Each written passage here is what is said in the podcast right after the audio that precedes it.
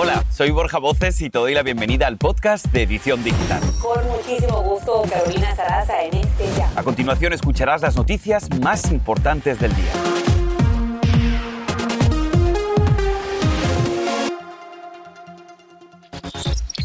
Revés migratorio. Se reactiva la expulsión inmediata de familias migrantes bajo el título 42 por la pandemia. Activistas temen que la decisión afecte a los solicitantes de asilo. Te vamos a contar.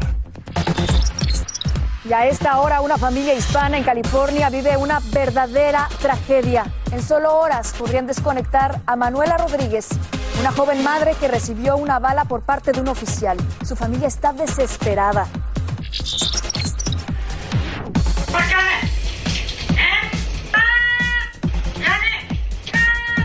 Y ahí lo tienen. ¿Conoces a Bruno? Pues sí, es un loro que causa furor en TikTok porque imita de forma idéntica la voz de una madre latina.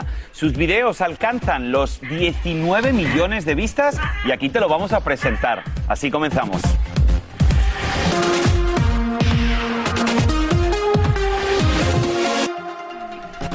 Hola, ¿qué tal? ¿Cómo estás? Ya es viernes. Te damos la bienvenida a tu edición digital. Nosotros somos Michelle Galván y un servidor, Borja Voces. Mi querido Borja, al fin, fin de semana. Es un gusto que nos acompañen hoy, primero de octubre, además arrancando mes. Pues bien, vamos a comenzar con esto. Es importante para nuestra comunidad y es que reviven las expulsiones inmediatas de familias con niños que cruzan la frontera sin documentos. Esto es lo que falló una corte de apelaciones bajo la aplicación del título 42. Pero, ¿qué es el título 42? Vamos a recordárselo. Pues bien, este título es una medida de salud pública activada el año pasado precisamente para frenar la propagación del COVID. Así es, y ICE no podrá deportar a inmigrantes solo por ser indocumentados. ¿Cuáles son las prioridades de deportación? Esto es lo que debes de saber. Aquellos no ciudadanos que representen una amenaza para la seguridad nacional del país, quienes fueron detenidos por ingresar al país ilegalmente antes del primero de noviembre del año 2020, y quien represente una amenaza para la seguridad pública, para aclarar precisamente estas dudas sobre estos importantísimos temas para toda nuestra audiencia y para nuestra comunidad, vamos a enlazarnos en vivo con el abogado de inmigración Ezequiel Hernández. Muy buenas tardes, Ezequiel. ¿Quiénes fueron detenidos por ingresar ilegalmente antes eh, de noviembre del 2020, eh, previo a la administración? Por supuesto que eran deportados incluso de manera express. Ahora, Ezequiel, sobre las nuevas prioridades de deportación, ¿hasta dónde llega la discrecionalidad de los agentes de ICE y cuándo entrarían en vigor estas nuevas medidas? Hola Michelle, buenos días. Borja, ¿cómo estás? Mira, el tema del de nuevo dictamen que dio el secretario a Mallorcas sobre las prioridades se necesitaba porque hubieron bastantes uh, dictámenes que fueron eh, detenidos por las Cortes y el presidente Biden tenía que dar claridad por medio de este dictamen. Uno, ah, bien lo dijiste, que las prioridades van a ser personas que representan un ah, peligro a nivel nacional, de seguridad nacional. Estamos hablando de terroristas, eh, tipos de cosas así. Dos, eh, donde está el, más difícil es la gente que representa un peligro a nivel de, comunidad, de nivel civil. Ahí es donde no está muy claro a cuáles personas, pero sí dan guía en que no nada más el estar indocumentado, el oficial tiene la habilidad de deportarlo, ahora tienen que contar el tipo de crimen, la gravedad del crimen, qué tan viejo o nuevo es el crimen, si es reciente, cuáles son los elementos del crimen, también si hay familiares en los Estados Unidos, si son militares, si tiene hijos, padres, etcétera, si ha tenido trabajo, si ha pagado impuestos. Todo ese tipo de cosas se va a tomar en cuenta. Y por último, sí dicen que la prioridad es de la gente que ha llegado a la frontera recientemente. De ahí, de ahí sale esa fecha del 2020. Así es que la gente que estaba siendo detenida anteriormente en la administración del presidente Trump eran todos, era lo de cera tolerancia. Ahorita da más, claridad en términos de quién puede ser no, no detenido, sino deportado puesto en proceso de deportación por ICE. Ahora, Ezequiel, vamos a hablar de otro tema con el que hemos abierto el noticiero, las expulsiones inmediatas de las familias. Esta Corte de Apelaciones se ampara precisamente en el título 42, que fueron medidas creadas para luchar en contra de la pandemia. Pero, ¿existe alguna excepción bajo este programa, este título 42? Sí, Borja, e, esto, esto me preocupa. El título 42 ah, es ah, la administración Biden con las políticas del presidente Trump, que es algo que el presidente Biden había dicho que no iba a, seguir haciendo, lo está utilizando, de hecho lo está retando en la corte, pero como bien dices, uh, sí hay una, bueno, hay una serie de excepciones y es un término muy genérico, muy amplio, que es a personas vulnerables. Estamos hablando a, personas que tengan, ahí lo tenemos en la, cámara ahorita, factores médicos, personas ya de edad y personas que hayan sido, bueno, este, eh, eh, víctimas del, crimen organizado. Pero eh, va más allá de, de que hayan excepciones Creo que la justificación del COVID con el título 42 fue más que nada una herramienta que la era del presidente Trump utilizó para batear gente sin tomar en cuenta las necesidades del asilo y yo creo que el presidente Biden ahorita va, puede hacer una decisión en no utilizar esa herramienta. Definitivamente. Ahora, quiero que nos digas, por favor, cuándo entrarían en vigor estas, estas nuevas guías de la deportación y también por qué se establece eh, este cambio a las guías de deportación justo ahora, donde está ocurriendo una gran crisis migratoria, incluso agregándole a los haitianos. Sí, no es coincidencia, Michelle. El tema es de que se tienen que ocupar de, la frontera. ha habido mucho énfasis en ello, se les estaba saliendo, se les está saliendo de las manos ahorita con el tema de los haitianos, como lo mencionas. Así es que sí tiene que poner claridad, claridad en quién va a ser eh, la prioridad.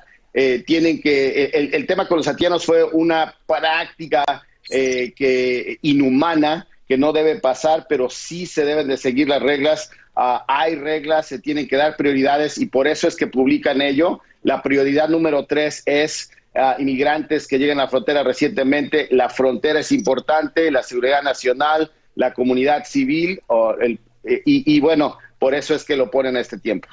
Ezequiel, muchísimas gracias por haberte conectado con nosotros, aclarándonos un poquito estas nuevas medidas de inmigración. Este es el podcast de Edición Digital, con noticias sobre política, inmigración, dinero, salud y mucho más. Vamos a cambiar totalmente de información. Escuche esto. Pese a las súplicas de la familia, tras el reporte de muerte cerebral, hoy desconectarían a Manuela Mona Rodríguez, la joven de tan solo 18 años que recibió un disparo en la cabeza. Su familia pide que se haga justicia contra el agente escolar que la disparó. Por otra parte, el Departamento de Policía de Long Beach dice que está analizando lo que pasó y la oficina del Distrito de Los Ángeles está anunciando una investigación independiente. Toda nuestra solidaridad desde aquí con esa familia. Por supuesto que sí, estaremos al tanto para tener más información. Puede ingresar a nuestras páginas de internet. Hoy, viernes, se cumple una semana de la desaparición de Milla Marcano. Y el FBI ya se unió con equipos especiales a la búsqueda de esta joven de 19 años desaparecida en Florida. Las autoridades buscan nuevas pistas y mantienen a Armando Manuel Caballero como mayor sospechoso. El hispano fue encontrado muerto el pasado fin de semana. Aparentemente se suicidó. Caballero trabajaba en el área de mantenimiento del edificio de la joven y había accedido al apartamento de Marcano sin su permiso. Y atención Chicago, hoy reportamos la desaparición de otra joven, Kimberly Salgado, de quien no se sabe nada desde el lunes. Ella fue vista por última vez en Orland Park, Illinois, con un abrigo marrón, jeans negros, zapatos negros, lentes de sol y un bolso también de color negro. Si alguien sabe de su paradero, por favor póngase en contacto de inmediato al número que está apareciendo en pantalla en este momento. Por cierto, por otro lado, publicaron un nuevo video en el caso de Gaby Petito. Imágenes de la cámara corporal de la policía muestra a Petito narrando la pelea que tuvo con su novio Laundry, quien sigue prófugo. Petito se ve confusa y angustiada y reconoce que ella lo golpeó primero. El video confirma que la policía los entrevistó por separado. Bueno, y hay noticias esperanzadoras en la lucha contra el COVID. Y es que muy pronto podría estar disponible la primera píldora contra el coronavirus. La farmacéutica Merck, la primera fabricante de esta píldora que ha demostrado ser capaz de tratar el virus, pronto pedirá que autoricen su uso. Los pacientes que recibieron este fármaco registraron la mitad de la tasa de hospitalizaciones y muertes en comparación con otros medicamentos. Vamos avanzando. Oye, ya que estamos en estos temas, bien importante esto porque a pesar de estar totalmente vacunado contra el coronavirus, el juez de la Corte Suprema, Brett Kavanaugh, dio positivo al COVID-19. Así lo confirmó la Corte en un comunicado después de que les hicieran una prueba a todos los jueces que dieron negativo, excepto Kavanaugh quien se vacunó en enero y no mostraba ningún síntoma, Borja. Esperemos una pronta recuperación. Y precisamente hoy, primero de octubre, entró en vigor el mandato de vacunación en California para todos los empleados del gobierno. Y ya lo saben, quienes no lo cumplan podrían ser despedidos. Sin embargo, el Estado está dispuesto a ofrecer una prórroga de 45 días para todos los trabajadores de la salud.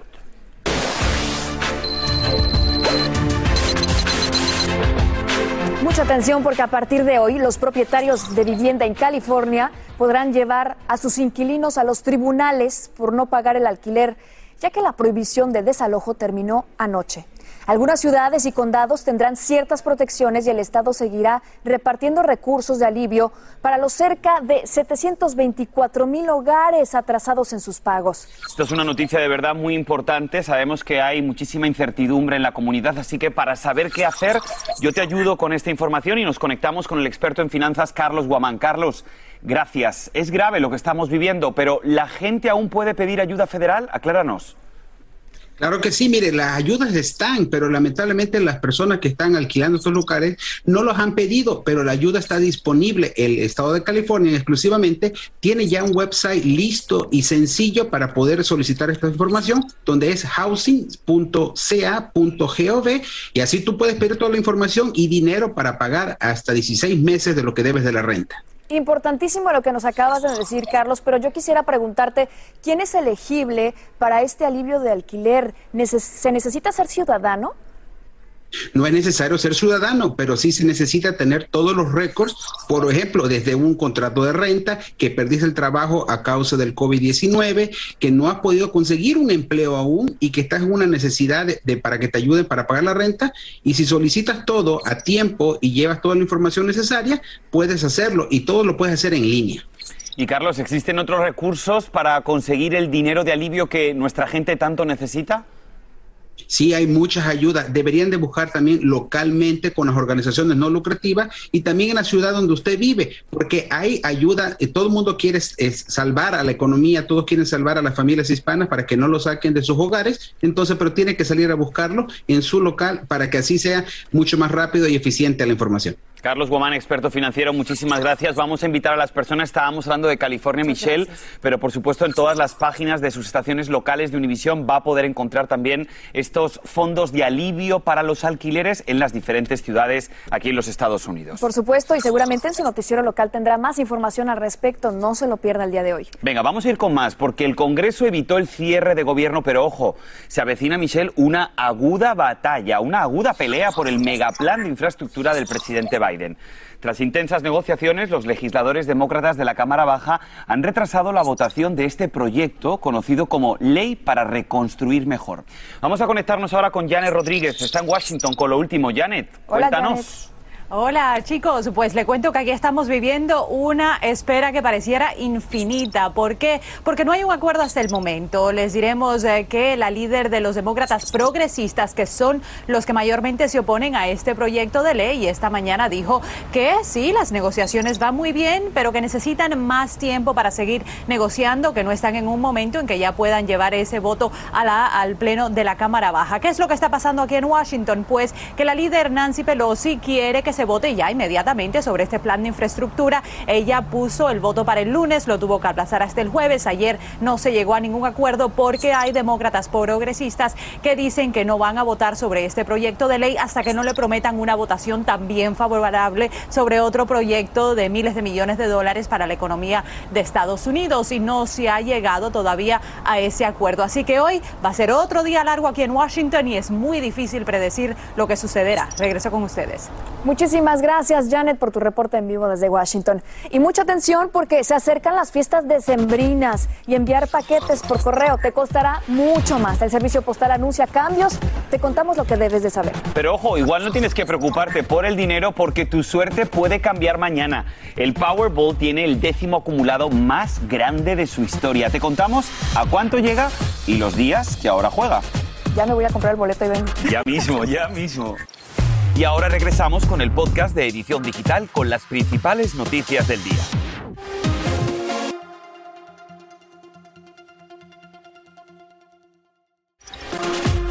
Hay más noticias hoy viernes en tu edición digital captado en video. Un policía hispano de Seabrook, en Texas, salvó a un bebé que se estaba ahogando en brazos de su madre. Unos técnicos que estaban montando un timbre con cámara en una puerta escucharon a la mujer gritar y ahí fue cuando la gente acudió en su ayuda justo a tiempo. Bien por él. Hoy nos hemos vestido de rosa. Octubre marca el inicio del mes de la concientización sobre el cáncer de seno. Se prevé que una de cada ocho mujeres será diagnosticado diagnosticada a lo largo de su vida. Ahora, la buena noticia es que más de la mitad de los diagnósticos se detectan a tiempo, con una tasa de sobrevivencia de hasta el 99%. Hay casi 4 millones de sobrevivientes de cáncer de seno aquí en los Estados Unidos y muy importante decirles a todas ustedes que han recibido un diagnóstico de cáncer que no están solas y que se atiendan a tiempo, que se chequen. Es muy importante este mes para dárnoslo a todas las mujeres.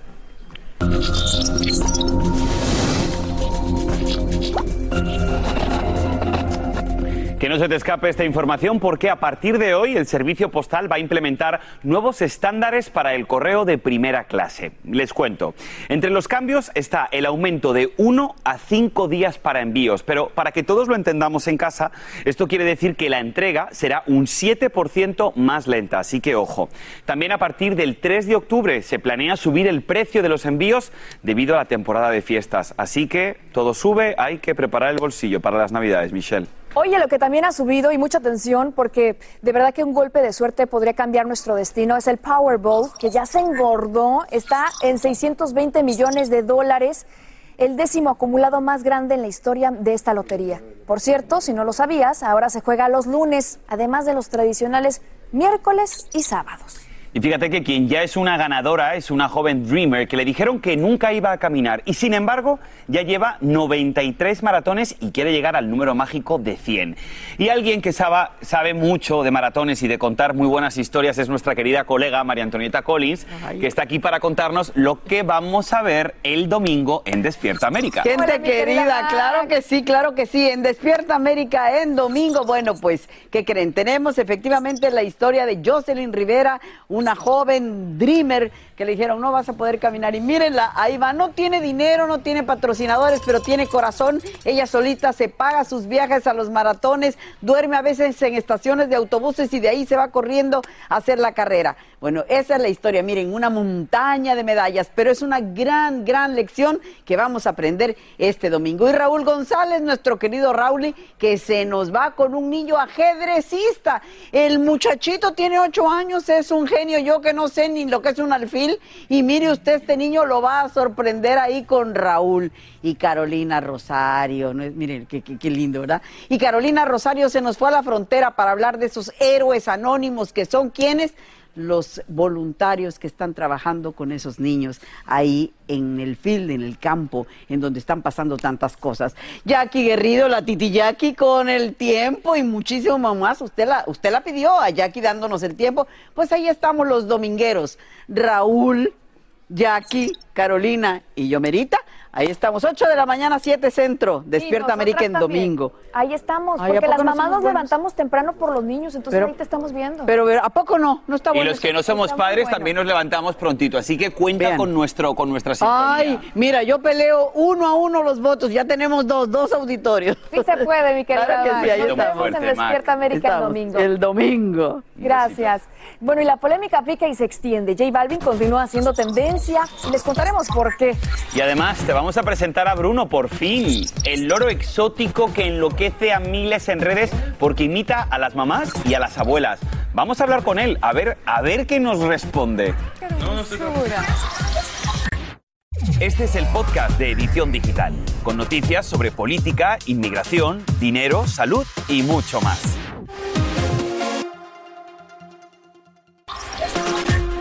Seguimos con tu edición digital. El cantante J Balvin continúa haciendo tendencia en las redes sociales, luego de que el artista residente le dijera que su música es como un carrito de hot dogs. El padre de J Balvin causó revuelo además publicando estos memes donde se le ve al artista colombiano vendiendo perros calientes y residente comprándolos. La polémica pica y se extiende. Que no falte nunca el buen sentido del humor. Y esto que te vamos a presentar no está trending, está súper trending. ¿Conoces a Bruno? Bueno, pues es un loro que se ha vuelto viral porque según su dueño sabe imitar a la perfección la voz de una madre y de una abuela latina. Increíble. Y para comprobarlo, Ailén del Toro habló con él. Veamos qué le dijo. Si usas TikTok, seguramente ya conoces a Bruno. Este encantador loro amazónico de 10 años revoluciona las redes sociales. Sí, así como lo escuchas, Bruno vive en Houston y sorprende porque habla idéntico a una madre o a una abuelita hispana. Bruno, mucho gusto, bienvenido a la edición digital. Dile hola, Bruno. ¿Alguna anécdota chistosa que les haya pasado con Bruno? Algo estuve leyendo que una vez te despertó. Me desperté y escuché que mi mamá estaba hablando, pero se me dio como... Yo no pensé que, que era mi madre porque ella trabajaba en ese tiempo y ella, madre, ¿ya estás aquí? Y eran como las 8 o 9 de la mañana y que checo y era el Bruno hablando y exactamente a mi madre. Y desde ese momento yo dije que hoy este, este, este Bruno se va a escuchar exactamente a mi madre y uno no va a saber que, quién está hablando. Es que habla igualito. A veces piensan que soy yo cuando les digo a comer. Entonces ellos contestan y no soy yo, es el, es el Bruno que le está hablando. Jonathan, su dueño, decidió subir un video a TikTok y en menos de 24 horas pasó lo impensable.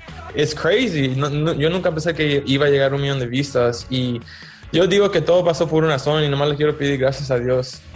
Y ese fue solo el comienzo. Ahora muchos de sus videos rebasan las 20 millones de vistas y en total tiene más de 1.3 millones de seguidores. Alguien me dijo que ellos prenden casi todo lo que todo lo que pueden decir entre los 2 a 4 años. Algunas de sus expresiones favoritas son ¿vas a comer? ¿Dónde está Bruno? ¿Cansado? y ¿vas a trabajar? Ha sido tanto el éxito del exótico Bruno que cientos de personas le envían regalos y piden que se haga una marca de ropa con su imagen. Su dueño me dice que está trabajando en eso para complacer a los seguidores de uno de los loros más populares y exóticos y admirados de TikTok, que desde mi punto de vista de verdad que está simpatiquísimo. ¿A poco no, chicos? Totalmente de acuerdo, Ailén. Ahora, 30 millones de likes tiene el loro, mucho más que nosotros. Tenemos que empezar a crear algo diferente para, para conquistar las redes. Oye, ¿eh? Bruno es un verdadero influencer. Nos gana. Bruno. Va a ser la envidia de muchos por ahí en redes, ¿eh? Un beso muy fuerte para esa familia, claro que sí. Bueno, y alguien que también está de celebración es el lugar más feliz del mundo, porque el parque Walt Disney World de Florida está cumpliendo sus 50 años. Tus personajes favoritos te van a esperar, hay estatuas doradas, mucha comida y recuerdos exclusivos en esta celebración que va a durar 18 meses, así que es un buen momento para ir al parque. Por supuesto que sí. Y hoy es el Día Mundial de la Sonrisa. Y está trending este perrito. Miren nada más. Se trata de Jasper, un chihuahua sonriente que busca un hogar en Sacramento, California. Padece de una condición que hace que sus músculos se estiren y luzca como si estuviera siempre feliz. Esperamos que en este día alguien se lo lleve a casa y eso sí, Borja tendrá una sonrisa asegurada todos los días. Qué bonito. Y atención, con esa sonrisa también te damos las gracias, Michelle, por habernos acompañado toda la semana. Ay, muchas gracias. Nos vemos en Primer Impacto. Buen fin de semana, familia. Y así termina el episodio de hoy del podcast de Edición Digital. Síguenos en las redes sociales de Noticiero Univisión Edición Digital y déjanos tus comentarios. Como siempre, muchas gracias por escucharnos.